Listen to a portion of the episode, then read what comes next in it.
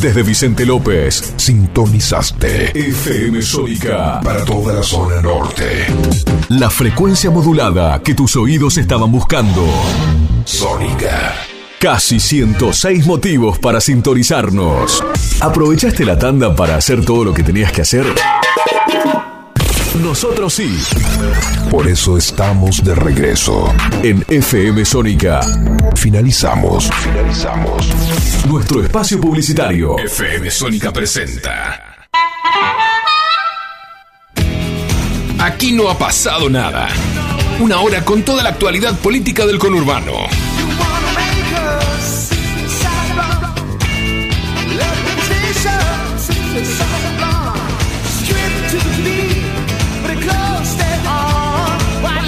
Bienvenidos, bienvenidas, esto es aquí, no ha pasado nada. Mi nombre es Cristian eh, Salle, los acompaño como cada martes de 18 a 19 en el aire de FM eh, Sónica, con entrevistas a los principales actores políticos de la provincia de Buenos Aires.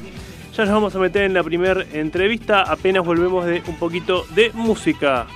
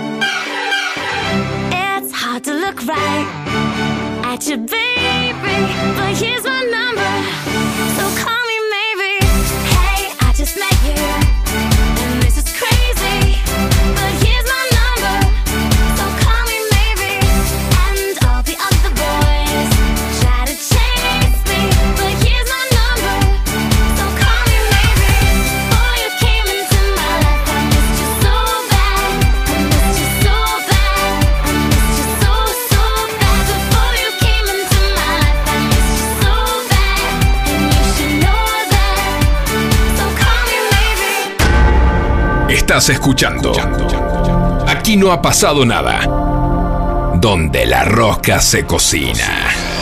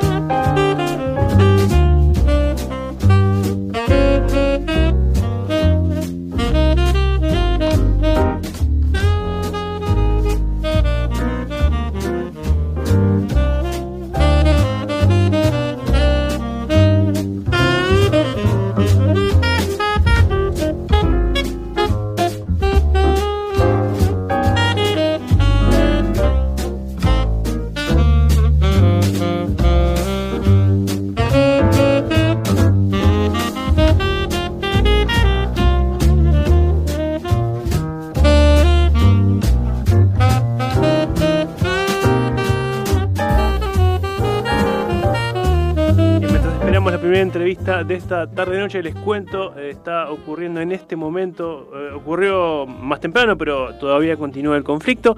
Se incendió parte del hospital de General Pacheco, en Magdalena B. de Martínez, parte del área pediátrica de neonatología. Eh, si bien los primeros informes hablan de que no fue un incendio grave, no hubo víctimas fatales, por la gran cantidad de humo que había internamente, hubo que evacuar a todos los pacientes pediátricos, fueron derivados Em, todos ellos al Hospital Municipal eh, de Tigre.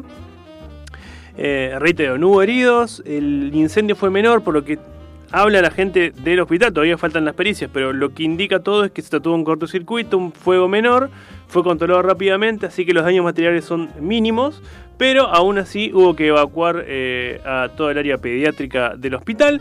Eh, circularon videos en las redes sociales, se ve a eh, bueno, tanto las mujeres embarazadas ¿no? de la zona de, neonatología como niños con las camas de internación en plena calle, en carpas de, internación en, el medio de la vereda, ¿no? Eh, una situación dramática ahí en, Pacheco, el susto que habrá tenido eh, toda esa gente. Afortunadamente todo se ha controlado.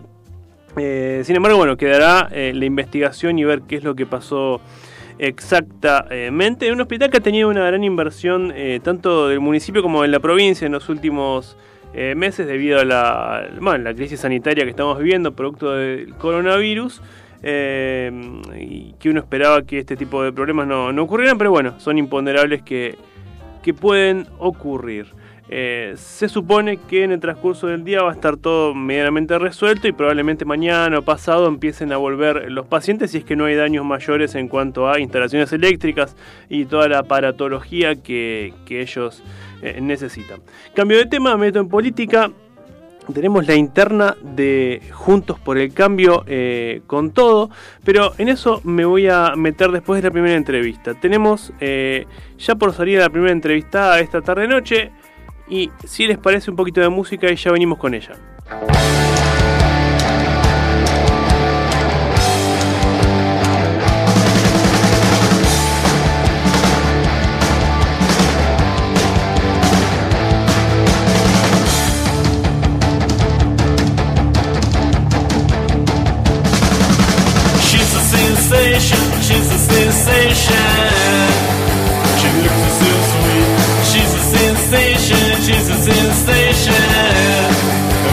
Bien, seguimos en aquí, no ha pasado nada, como lo adelantábamos, tenemos la primera entrevistada de esta tarde-noche, se trata de Margarita Stolbizer, líder del GEN. Margarita, ¿nos escucha? Sí, escucho perfecto, ¿cómo les va? ¿Cómo le va Margarita? Bueno, muchas gracias por la comunicación. Bueno, empezar preguntando, eh, está sonando muy fuerte la posibilidad de la alianza del GEN con la UCR, con Facundo Manes. Eh, ¿Esto es así? ¿Qué, ¿Qué va a pasar en estas elecciones, estas pasos? ¿El GEN juega ahí? Bueno, nosotros venimos planteando desde hace tiempo, primero el GEN empezó obviamente una discusión interna, eh, intentando recuperar eh, visibilidad, posiciones, un lugar sobre todo dentro de lo que es la agenda pública.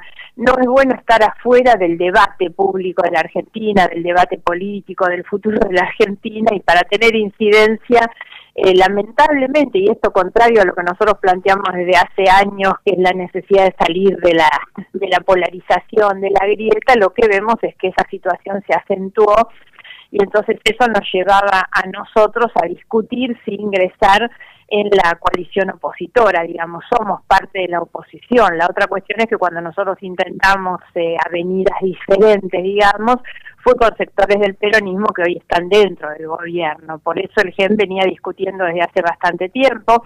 Hoy va a haber un plenario donde nosotros podríamos decidir el ingreso a la coalición de Cambiemos, porque la novedad que ha habido en los últimos días ha sido la decisión de Facundo Manes, digamos, de su candidatura, de aceptar el ofrecimiento que le hizo el radicalismo y esto a nosotros nos da primero una posibilidad de ingresar en esa en esa discusión pública no solo del presente sino hacia adelante hacia el 2023 sino de hacerlo en un espacio de comodidad. A nosotros nos resulta cómodo el discurso de Manes, su posicionamiento progresista, eh, el de qué manera él eleva y mejora el nivel del debate público, y lo hace desde un lugar de no grieta, que es lo que nosotros venimos sosteniendo. No vamos a escuchar a, Manes descalificando a los adversarios, digamos. Entonces, bueno, esto es lo que nos ha animado, digamos, no tenemos hasta el momento, no estamos dentro de la coalición, no formamos parte de la coalición, no estamos participando de ninguna negociación, pero eh, estamos hoy a la noche decidiéndolo en un plenario del GEN para eh, posiblemente mañana firmar esa alianza. Bien, Margarita, y si esto se da, eh, ¿tenés intenciones de jugar personalmente, de ser candidata a una lista de diputados? ¿Es algo que buscas este año? Mira, yo hace rato que digo, no, no es algo que busque, yo he estado muchos años en el, en el Congreso de la Nación y por lo tanto no es algo que busque como objetivo. Sí me parece importante posicionar a mi partido sobre todo en esa discusión y formar parte de una coalición que genere una buena alternativa eh, hacia el año 2023. Ha sido muy malo en los últimos años las coaliciones que se arman para ganar elecciones y fracasan en los gobiernos. Por eso a nosotros lo que nos interesa es más discutir el 2023 que ver ahora una lista. Eh, yo estoy decidida a acompañar a, Facundo Manes, a apoyarlo en lo que él haga y estar en el lugar en el que a él le parece que yo puedo, digamos, ser útil. Margarita, ¿cómo ves esta situación que se da en la, en la provincia de Buenos Aires, donde en la oposición están sobreabundando candidatos, ¿no? Digo, tenemos a Jorge Macri, tenemos a Diego Santilli, Gustavo Pose, bueno, el propio Manes, eh, eh Monzó. Digo, ¿eh, ¿es viable que la oposición, en vez de estar unida en una lista, vaya a un paso tan grande? ¿Sirve? Sí, o sea, digamos, yo no soy ni idealizo ni demonizo lo que es la PASO. La PASO es una realidad que es la forma de dirimir las candidaturas cuando no hay acuerdo. A mí no me gusta la PASO como eh, mecanismo obligatorio. Nunca estuve de acuerdo con la ley que impuso las PASO, que creó las PASO, porque no me parece que deba ser una instancia obligatoria ni para los partidos ni para los ciudadanos, mucho menos que estén obligados a ir un día domingo a participar en una elección interna. Sí me parece muy bueno como mecanismo cuando los partidos políticos tienen eh, diferentes candidatos que lo resuelvan de esa manera y que la coalición opositora pueda mostrar que tiene muchos candidatos, candidatas, me parece que es bueno, creo que es un, un capital, digamos, eso, es siempre necesario tener liderazgos. No es buena, eh, no, no son buenos los personalismos. Siempre lo colectivo es lo que tiene que primar, el proyecto colectivo, el proyecto de partido, digamos. Pero me parece que en este caso es así. Lo único que falta es ver si se llega a un acuerdo o no para decidir la ubicación de los lugares en la lista. Margarita, ¿cómo ves esto, estos primeros eh, casi dos años de, gobierno de Alberto Fernández? Un gobierno que prometía venir a saldar una cierta deuda social que dejó el gobierno de Mauricio Macri eh, y no sé si lo ha logrado, ¿no? ¿Cómo lo ven ustedes? Bueno, yo tengo una mirada bastante crítica, digamos, del gobierno y sobre todo cómo el, el gobierno se ha ido debilitando en este año y medio. Eh, yo siempre dije que sin haberlos votado fui de las personas que tenían una expectativa eh, positiva, digamos, de lo que podía ser el cambio de gobierno, de lo que podía ser Alberto Fernández, pero sinceramente no estuvo a la altura de lo que se esperaba, digamos. Eh, creo que han sido, ha sido una muy mala gestión, sobre todo este tiempo de pandemia, y los resultados están a la vista, ¿no? Eh, y sin meterme en cuestiones institucionales, o sea, no hablo de los temas institucionales, de la justicia, por supuesto soy muy crítica de un gobierno que cuando la mayoría de las personas tiene su preocupación puesta en el tema de la pandemia, la salud, los contagios, las vacunas, el trabajo, el cierre de los comercios, la inflación en, en los alimentos, la educación, el gobierno le haya puesto tanto esfuerzo y dedicación a una reforma judicial que nada le mejora la vida a la gente, ¿no? Por eso tengo realmente una mirada muy muy crítica del gobierno y lamento además mucho que el presidente que inició en marzo del 2020 con una imagen fuerte y alta hoy esté tan pero tan tan bajo. Nos hablabas de, que en, la tercera vía habías estado con sectores de peronismo que hoy bueno están dentro de este de este gobierno, ¿no? Obviamente hablas de, Sergio Massa. Eh, ¿Cómo tomaste eso, no? De, que pasó de, estar en una posición tan crítica al kirchnerismo a estar junto a ellos en el gobierno. Digo porque compartiste espacio político con él.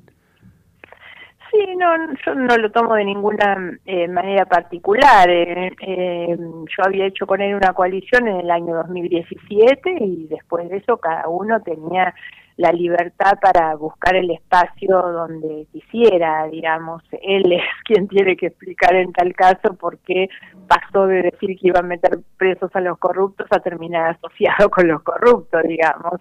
Eh, yo no tengo ningún sentimiento particular respecto de esa situación. Lamento que, que él haya decidido ese camino, pero bueno, él tenía toda la libertad para hacerlo y tendrá sus razones. ¿Crees que este año eh, la oposición tiene posibilidades de, una victoria teniendo en cuenta los problemas que ha tenido el gobierno en lo que va de su gestión?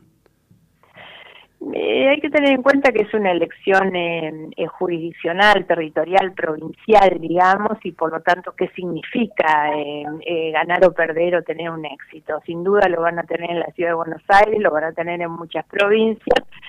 La batalla, sin duda, es la provincia de Buenos Aires, donde me parece que la elección puede ser muy pareja y no va a dar en ningún caso un éxito rotundo eh, a nadie. Sí se verá cómo quedan las fuerzas políticas posicionadas de cara al 2023 y va a reflejar en tal caso eh, un, resultado plebiscitario sobre la gestión de gobierno, porque creo que mucha gente va a votar de esta manera, pero digamos que no es muy factible de evaluar, digamos, cómo, va a ser en términos de resultado general.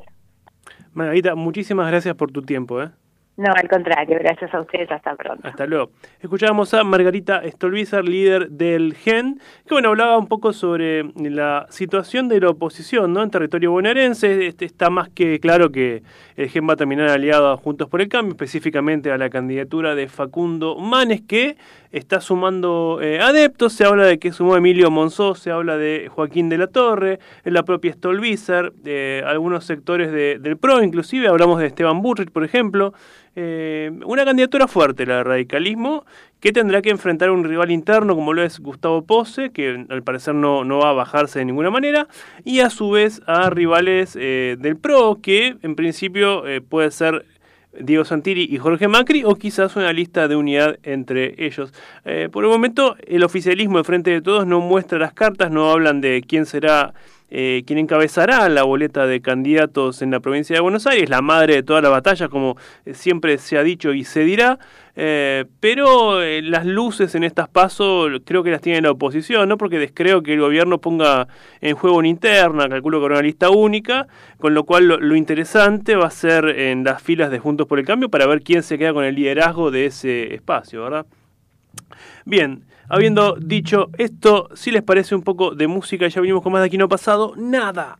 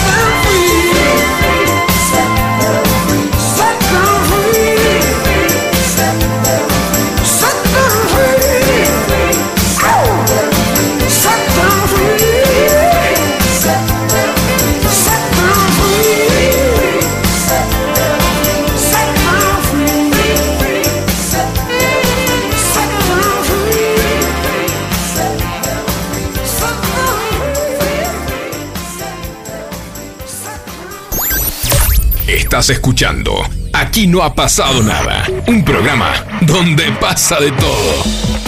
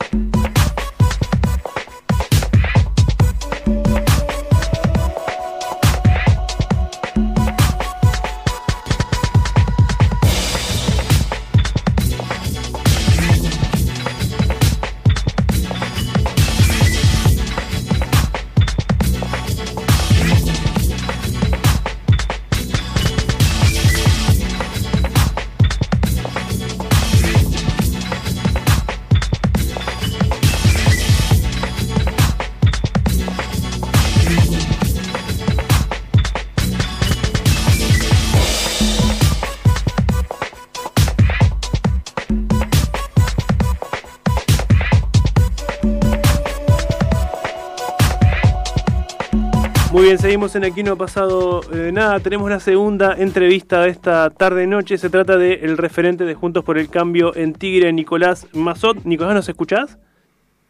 Sí, ¿qué tal? Buenas tardes, ¿cómo andan? Gracias por la invitación. Buenas tardes, gracias a vos por eh, la comunicación, eh, Nicolás. bueno, empezar preguntándote, ¿no? Estamos a un par de días del cierre de, de, alianzas, a unos 10 más o menos de la presentación de listas. preguntarte, ¿vas a ser candidato en Tigre a estas elecciones? ¿Ya está definido esto? Mira, sí, todo se define el, día 24, como, como bien decís vos, en unos 10 días, y, obviamente hay, hay muchas incertidumbres. Yo, eh, más que la candidatura en sí mismo, lo que persigo es que podamos generar en Tigre un proyecto real de, poder, que verdaderamente Juntos por el Cambio se transforme en, una alternativa al menos de poder municipal, que no lo ha sido todo este tiempo, eh, no lo ha sido en gran medida por falta de vocación, eh, por falta de apertura eh, hacia, hacia otros sectores en el, en el plano local y, creo que principalmente no lo ha sido porque, porque no, no ha logrado asumir su rol de oposición, sana y responsable por supuesto, ¿no? pero de oposición al fin que controle al Poder Ejecutivo, que audite la transparencia de los actos de gobierno, que, que, pelee por, la, por, por el destino de los fondos. Eh, que, verdaderamente examine la rendición de cuentas, es decir, esas cuestiones que cualquier oposición en el plano municipal debiera observar, eh, aquí la verdad es que no lo vemos, por el contrario lo que vemos es una convivencia permanente entre oficialismo y oposición en donde eh, Massa, Zamora y Cernadas votan siempre igual. Entonces, lo, que yo quiero, lo que yo quiero discutir es eso, es decir, yo no quiero una candidatura nada más, lo que, lo que tal vez entiendo es que la forma de llevar esta discusión a la, esfera pública es precisamente una primaria eh, y en ese marco sí estoy dispuesto a ser candidato en, en, esta elección para empezar a, parir un proyecto de poder eh, rumbo al, 2023. Digo, cuando hablas de, una oposición que no está en oposición, eh, quizás te hace ruido el hecho de que Juntos por el Cambio tenga en ti el control del Consejo Liberante, ¿no? Algo totalmente anormal. No, no me hace tanto ruido eso, porque tranquilamente podría ocurrir que, que, que, Juntos por el Cambio presida el Consejo Deliberante sin abandonar su rol de oposición. Eh, de manera, digamos, y también podría ocurrir lo que ya venía ocurriendo antes, es decir, que aún antes de presidir el Consejo Deliberante tampoco se ejercía ese rol. A mí lo que me hace ruido es que eh, es que no, no, no cumplamos con las con las cuestiones mínimas que se supone que, que, hay que cumplir desde la oposición. Es decir, para cambiar no hace falta solamente llegar a la, intendencia. Vos podés desde la oposición tener un rol eh, muy importante. Cuando vos, cuando vos aprobás una rendición de cuentas sin observar una coma, estás convalidando todas las acciones muy sospechosas, por cierto, como han ido trascendiendo desde el año pasado, en licitaciones con sobreprecios, en adjudicaciones a familiares, digamos. Cuando vos aprobás la rendición de cuentas sin observar nada, estás aprobando todo eso. Cuando vos aprobás el presupuesto en el medio de una pandemia con aumentos de entre 30 y 50% en las tasas, estás aprobando una medida absolutamente antisocial. Entonces, hay muchas cosas que vos podés hacer desde la oposición para mejorar al gobierno. Eh, yo lo que, lo que quiero es que discutamos qué rol va a tener Juntos por el Cambio. Y yo lo que creo que Juntos por el Cambio tiene que tener un rol opositor. ¿Eso significa oponerte a todo? No, absolutamente no. Significa que vos puedas tener voz y voto en las, en las, en las medidas, que vos puedas realmente discutir el presupuesto y ayudar a conformarlo, que vos puedas eh, terminar votando una rendición de cuentas cuando te hayan dado todas las explicaciones eh, exhaustivas y fehacientes a todas las cuestiones que hay que observar, no votarlo a mano alzada en, a los cinco días de que se lo envíen. Nicolás, eh, que sí ya confirmó que va a buscar ser candidato a concejales, eh, segundo Cernadas, y no sé si viste, pero en las últimas horas hizo unas declaraciones en las que te nombró, eh, dijo, no lo conozco muy bien ese señor, no entiendo lo que dice, y se pregunta, ¿es de Juntos por el Cambio? De una manera irónica, ¿cómo tomas esto? ¿Cómo, cómo digo, entiendo que cuando hablaste de la posibilidad de la paso es porque hablas de un enfrentamiento al, al espacio de Cernadas, ¿no? Pero, ¿cómo tomas esas declaraciones? No, no, las tomo, las tomo bien, digamos, me, parece, hay, hay cosas que son tan obvias que, que no hay que aclararlas, es decir, yo eh, estoy en Juntos por el Cambio eh, desde, desde su fundación, de hecho colaboré directamente junto a Emilio Monzó en el armado de, Juntos por el Cambio eh, cuando, cuando él todavía se dedicaba a la actuación, digamos, no, no, no hay no, no puede haber duda respecto de eso y si ser crítico del espacio al que perteneces, como yo lo fui y lo sigo siendo en muchos casos, eh, es sinónimo de estar afuera, creo que entonces el PRO y Juntos por el Cambio no ha aprendido nada. Eh, si nosotros queremos realmente volver a ser eh, alternativa de poder, tenemos que entender en, dónde nos equivocamos, tenemos que aprender a, a conducir el poder, no a tratar de apropiárnoslo, tenemos que aprender a convivir con las diferencias, no pensar que el que opina distinto eh, es un traidor, juega para el otro lado. Digamos, son todas lecciones que, por lo menos creo que muchos en Juntos por el Cambio aprendimos y, sería importante que, todos los que estén aspirando a lugares de conducción las aprendan. ¿Cómo ves lo que pasa? Me de Juntos por el Cambio y te saco de ti y te pregunto eh, a nivel provincia, ¿no? Lo que está pasando en provincia con una sobreabundancia eh, de candidatos, ¿no? Tenemos a Antilles, Jorge Macri, eh, a Pose, a Manes, el propio Monzó quizás. digo, ¿cómo ves esta gran cantidad de candidatos? Y la veo muy bien, la veo muy bien porque para, para que cambiemos pueda regenerar las expectativas que necesita regenerar para volver a ser alternativa de poder, eh, lo, lo, lo que hay que entender es que por ahí algunos se sientan identificados, algunos electores eh, se sienten identificados a través de Santilli, otros a través de Monzó, otros a través de Manes. Creo que las primarias son la mejor herramienta que podemos tener para ordenar eh, esas expectativas nuevamente. Así que creo que hay que perderles el temor. Eh, sí, obviamente, tratar de que sean primarias en las que se discuta política y no se discuta atributos personales, que creo que eso no le hace bien al espacio, y, darle para adelante. Digamos. Me parece que para ganarle al peronismo en, el, este año y en el 2023 tenemos que eh, ser recuperar el espíritu que tuvo Cambiemos en el 2015, un espíritu pragmático, amplio, de mucho debate, muy horizontal, eh, y, y, eso puede ser fomentado por las PASO, al igual que en aquel momento Cambiemos nació de las PASO. En, las tapas de los diarios, no sé si las tapas, pero en las secciones políticas viene hablándose de la posibilidad de que eh, se sume al armado de, Facundo Manes, así como Stolbizer y algunos otros eh, actores. De hecho, acabamos de hablar con Margarita Stolbizer y, nos confirmaba esto eh, en, este programa. digo, ah, ¿cómo lo ves esa posibilidad? ¿Monzó estaría dispuesto a unirse a ese espacio como para generar una, lista más fuerte? Emilio está trabajando desde hace mucho tiempo por, por por una unidad, pero una unidad bonaerense, una unidad que refleje todo el crecimiento que tuvo el espacio en los últimos cuatro, cinco años, seis años en la provincia de Buenos Aires. Este ya no es el Cambiemos del 2013-2014 que necesitaba la fama de los del CEL o los McAllister o los de Angeli que traían de otro lado para, para robustecer el armado político. Al contrario, este es un Cambiemos que ya está nutrido de dirigentes con mucha expectativa que son de la provincia de Buenos Aires. Vos nombraste varios. Eh, Joaquín de la Torre, Emilio Monzó, Jorge Macri, Gustavo Pose, Esteban Bullrich, y podríamos seguir. Entonces, eh, Emilio está trabajando por una unidad eh, siempre y cuando exista ese, ese respeto hacia la política de Juntos por el Cambio de la provincia de Buenos Aires. Si eso no es posible, encuentra muchas coincidencias, como bien vos decías, con Joaquín de la Torre, con la UCR eh, presidida por Maxi Abad, con el propio Facundo Manes y con muchos otros actores eh, de esa política bonaerense que, que, están armando esta alternativa. Nicolás, muchísimas gracias por tu tiempo. ¿eh? Muchas gracias a ustedes. Un abrazo, y buenas tardes. Escuchamos a Nicolás Mazot, es exdiputado eh, nacional, eh, jefe de la bancada del PRO, referente del municipio de Tigre, que eh, posiblemente busque una banca encabezando la lista de candidatos a concejales en ese distrito, en el que deberá enfrentar internamente a Segundo Cernadas. Si les parece un poco de música, ya venimos con más de aquí no ha pasado nada.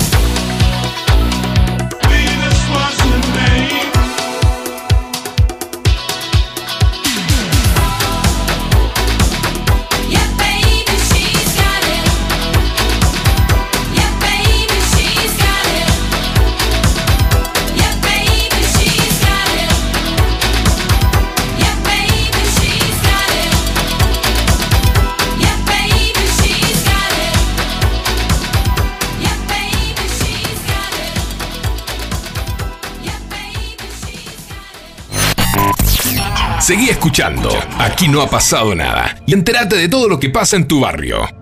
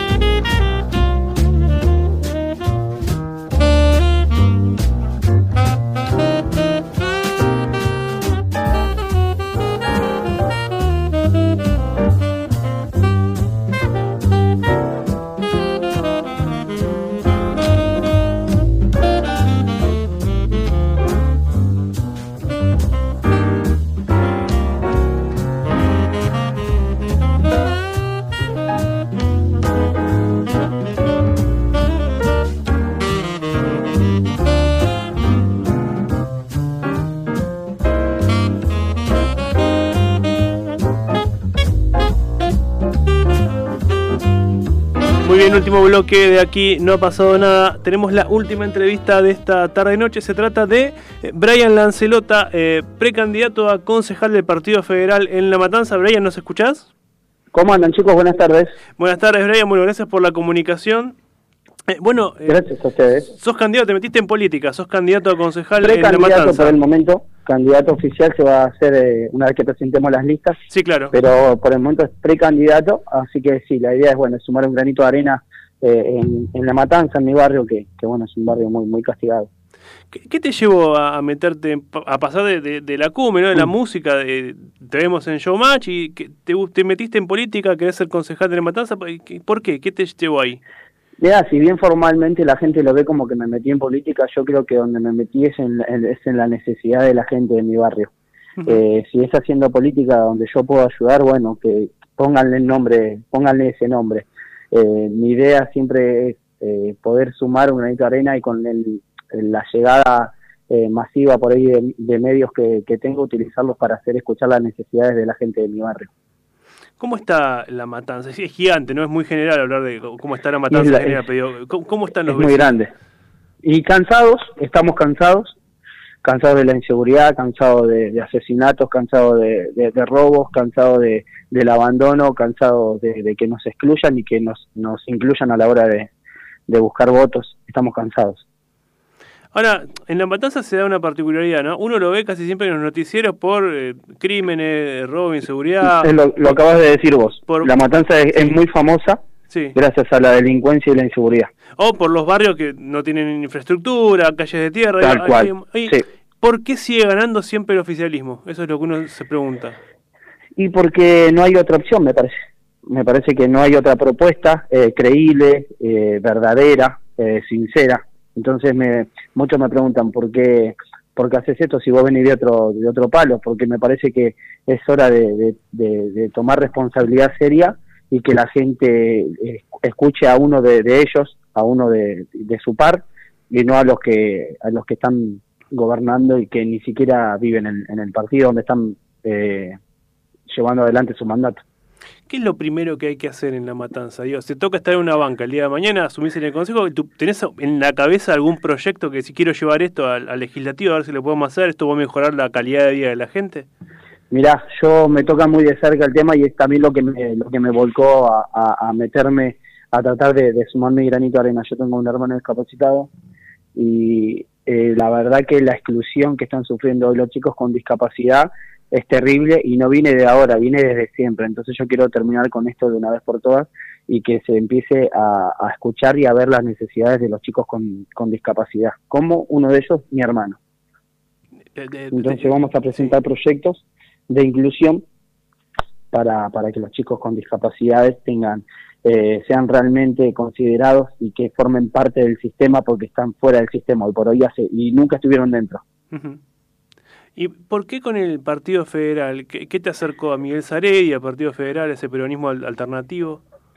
Me, me, me acercó de que no están ni un lado ni del otro de la grieta. Me acercó que, como decís vos, es un partido chico, pero es un partido muy localista, que trabaja mucho por, por el partido de la Matanza, que es a donde pertenezco yo, y es a quienes pretendo ayudar. Entonces me, parece, me cerró por todos lados eh, la idea de trabajar con Miguel Sarey. Él es una persona que, si bien hace mucho que está en la política, yo no creo en los políticos, pero decidí creer en, en Miguel porque estuve investigándolo eh, tanto en el barrio, preguntándole a la gente qué les parece, y también eh, en varias charlas con él tratando de, de escuchar las ideas que él tiene para la matanza, y son ideas muy parecidas a las que tengo yo. Entonces, bueno, todos esos motivos me, me hicieron decidir trabajar junto a Miguel y a toda la gente del Partido Federal, obvio. Se agarra una particularidad en la matanza. Este año se está hablando de la posibilidad de que también sea candidato el DIPI por Juntos por el Cambio. O sea, habría Sí. dos referentes de la cumbia compitiendo en las elecciones. ¿Cómo, ¿Cómo lo tomaste eso de que se anunció hace poquito? Bueno, mirá, me parece que si llegara a ser así, yo lo felicito al Dipi también, porque eh, creo que está queriendo lo mismo que quiero yo, que es lo mejor para el matancero, tanto sea en un partido como en el otro. Me parece que no es la idea competir, me parece que los dos queremos ayudar, y si él lo puede hacer desde, de- desde el lado que él está, y yo desde el mío, bienvenido sea. Yo tengo muy buena relación con él, tenemos una amistad, y los dos queremos lo mismo, así que yo no lo veo como competidor, lo veo como un aliado este, que quiere lo mejor para el matancero. la última, Brian. Y bueno, si te toca eh, finalmente eh, ser candidato y, y ingresar al Consejo, eh, ¿tu idea es de- dejar la, la carrera artística, dedicarte netamente a la política? ¿Qué, qué, qué proyectás? Mirá, en principio estamos trabajando para tratar de escuchar a la gente. Eso lleva mucho tiempo porque uno tiene que dedicarle tiempo a las necesidades reales de la gente. Eh, si a mí la gente me da la posibilidad de ocupar un- una banca eh, de concejal, voy a tratar de hacer lo mejor posible, que es para lo que me estoy postulando. O sea, eh, iré viendo paso a paso. Yo soy músico, yo crecí con la música, amo la música y mi idea es cantar toda la vida. Pero hoy creo que la gente me necesita no cantando arriba en escenario, sino al lado de ellos escuchando las necesidades que tienen. Así que vamos a ir paso a paso, vamos a ver cómo nos van las elecciones y después de ahí vamos a, a tomar decisiones más, más eh, que tengan que ver con la música, ¿no? Brian, muchísimas gracias por tu tiempo. ¿eh? A vos, a vos por el espacio y bueno, saludo para toda la gente. Un abrazo. Escuchaba ahora vamos a Brian Lancelota, eh, bueno, músico eh, de- del ambiente eh, tropical, todos lo conocen por haber estado en, en Showmatch, que eh, va a ser candidato a concejal de La Matanza por el Partido Federal. Eh, bueno, en La La Matanza lo veníamos hablando, ¿no? También está sonando el famoso Dipi, ¿no? El, el cumbiero más antikirchnerista como posible candidato a concejal también, en su caso por Juntos por el Cambio. Eh, nada, bueno, veremos cómo, cómo termina todo eso. Eh, y esto es el último momento de este programa. Mi nombre es Cristian Salles. Esto fue Aquí No ha pasado nada, como cada eh, martes a las 18 en el aire de FM Sónica. Nos escuchamos el martes que viene. ¡Chao!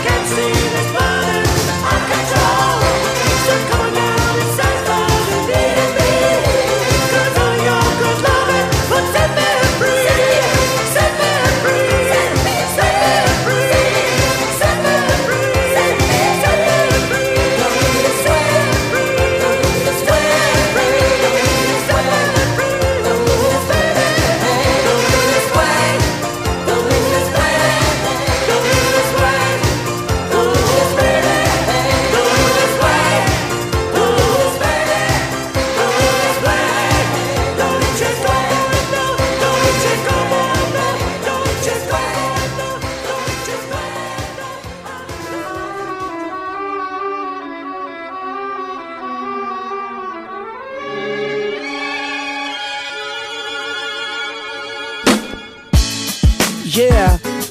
Uh huh. La da da da da da. Sorry, sorry, sorry, sorry. Hey, baby, my nose is getting big. I know this will be growing when I be telling the fibs. Now, you said your trust is getting weaker. Probably cause my lies just started getting deeper. And the reason for my confession is that I learned my lesson. And I really think you ought to know the truth. Because I lied and I cheated and I lied a little more. But after I did it, I don't know what I did it for. I admit that I've been a little immature with your heart like I was the predator. In my book of lies, I was the editor and the author. I forged my signature, and I apologize for what I did to you. Cause what you did to me, I did to you. No, no, no, no, baby, no, no, no, no, don't lie. No, no, no,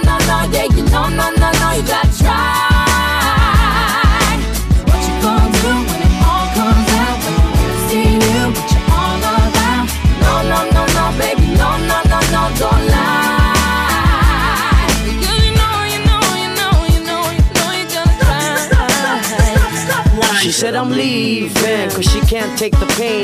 It's hard to continue this love, it ain't the same. Can't forget the things that I've done inside her brain.